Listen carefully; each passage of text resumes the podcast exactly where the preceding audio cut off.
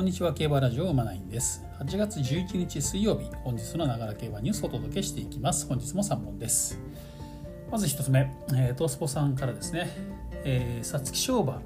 エフフォーリアは天皇賞秋から始動。その後は有馬記念参戦へというね記事です。ちょっとびっくりしましたね、うん、日本ダービー2着後ね、ノーザンファーム天栄で休養中の皐月賞馬エフフォーリア。オスの3歳鹿戸厩舎。が、えー、G1 天皇賞秋10月31日ですね。から有馬記念10月26日と向かうことが分かったと。キャロットファームの発表ですね,、ねちょっとびっくりしましたよね。これなんでかなと。ねまあまあ皐月賞買って、まあ、ダービーもねま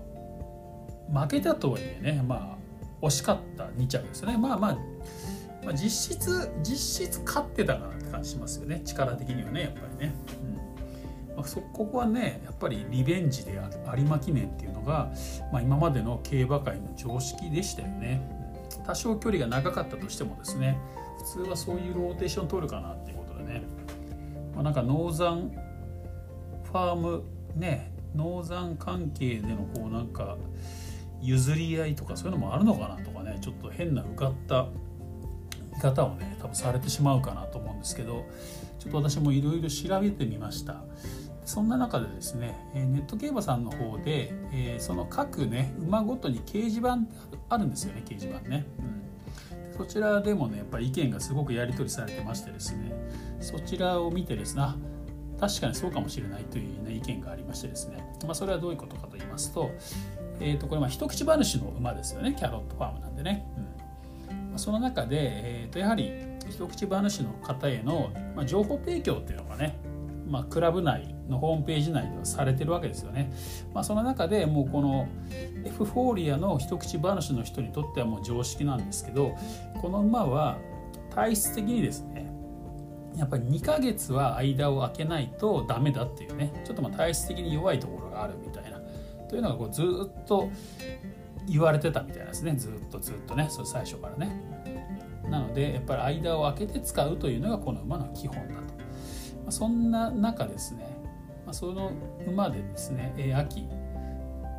じゃあどれだけ走らせるのかっていうところで、まあ、2戦かなというところでですね、まあ、それを逆算していくと菊花賞を使ってしまうとですね一戦になっちゃうわけですね秋一戦に。まあ、それでもいいんじゃないかなっていう気はしますけど、まあ、とはいえやっぱねちょっと体体質的にと言いますかね。秋の天皇賞秋の天皇賞の菊花賞か。1本はちょっと、まあ、それよりも天皇賞ですね。天皇賞から間空けて有馬記念というね、まあ、こうちょっとゆったりのローテーションで秋2戦っていうね。こちらの方がいいんじゃないかということで、まあ、陣営は選んだんじゃないのかなというね推測が書かれてまして、まあ、なるほどねと思いましたね。うん、まあまあ今までの常識だったらね秋はま神戸新聞杯とかね使って、まあ、そこから菊花賞と、まあ、それで終わりでもいいですよね秋2戦だったらねでもやっぱそこでちょっと間が2ヶ月も空いてないですよね2ヶ月も空いてないし、まあ、やっぱり 3000m という距離をね使った後の反動っていうのはやっぱ気にしているのかなってとこはありますね。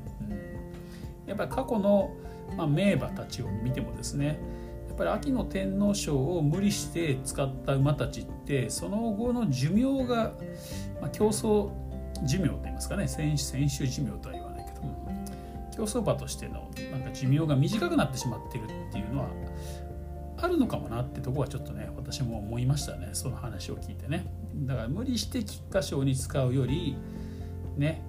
まあいきなり秋の天皇賞ぶっつけで使って通用するかどうかっていうのはちょっと分かりませんけどね。分からないんですけどまあ馬の体調面といいますかね。そちらに合わせて、うん、だから狙いは有馬記念なんですかね。多分ね一番の狙いはね。まあね皐月賞。要するに中山で G1 勝ってますからね。そういう意味では中山相性いいと見たのかもしれませんしね。うん、というところでですね。ちょっと秋の天皇賞これどうなっちゃうのっていう感じがしてきましたね。エフフォーリアが参戦せずというところで、うん、ね。これは秋の天皇賞はエフフォーリア軸かなと私は思ってたんですよ勝手に。まあ、3000m ね。もし距離ちょっと長かったとしても、まあ、軸にはいいかなと。仮定はしない。までもね、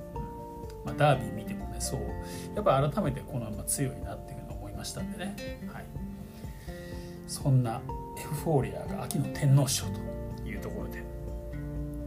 こう天皇賞が今度は逆に面白くなりますね。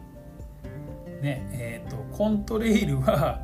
秋は天皇賞一戦っても言ってますからね。だから天皇賞しか走らないんですよコントレイルは。で今度はそこにグランアレグリアもリベンジで出てきますしね、うん、秋の天皇賞のメンバーがむちゃくちゃ豪華になるなと思ってですねはいまあ、そこの新たな楽しみが増えましたよね。うん、まあどこまで通用するのかなっていうところはもちろんあるんですけども、はいまあ、この決断がね英断となるのかどうなるのかというところでね非常に楽しみが増えたなという感じがします。はい、では次行きましょう。次ですね日刊スポーツさんからです。夏系、えー、米競馬アメリカですね。アメリカ競馬夏の風物詩アーリントンミリオン今年で幕と。競馬場も閉場へと。いうことですね。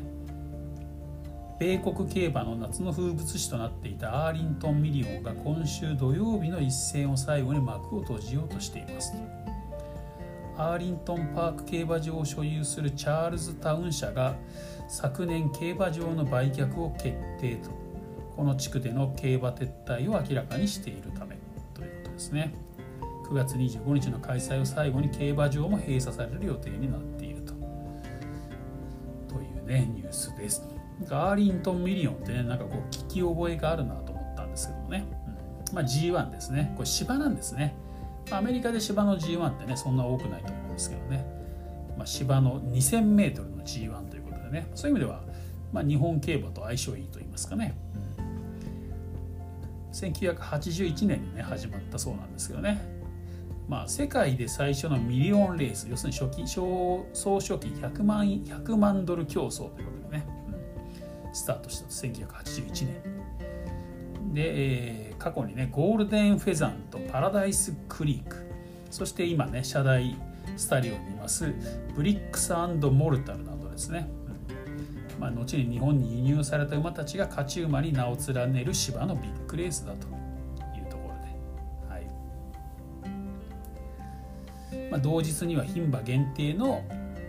ね、レースもあったりしてね芝の G1 があったりして、えー、欧州からもね遠征馬を交えたね国際色豊かな競馬フェスティバルとして知られていましたと。しかしここ数年は競馬人気の低迷などさまざまな要重なって高額賞金の維持が難しくなり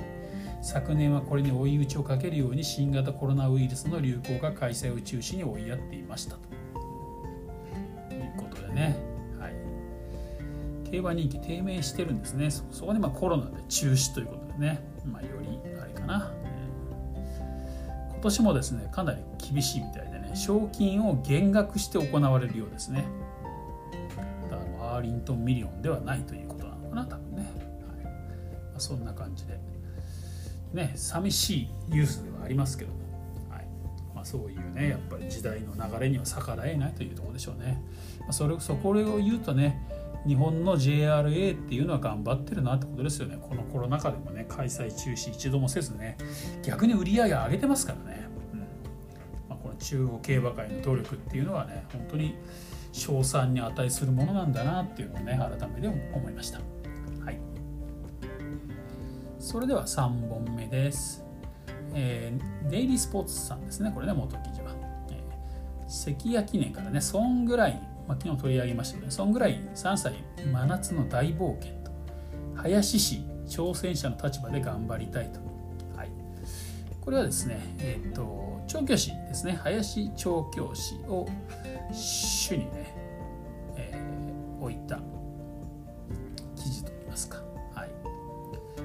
じゃないな。ちょっと見てたあとねネット競馬内のコラムを取り上げたんだ。ネット競馬さんでですねデイリースポーツさんが、ね、ニュースをね引用してることが多いんですけどちょっとねじゃなくてネット競馬さんの記事が私はちょっと気になって取り上げたんですね。実は待ってください。探しますね、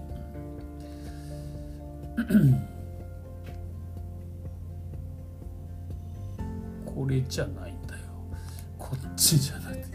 てややこしいですね。違う方になっちゃいましたね、えーとですね。あれ？なんでこないんだ関谷記念。関谷記念。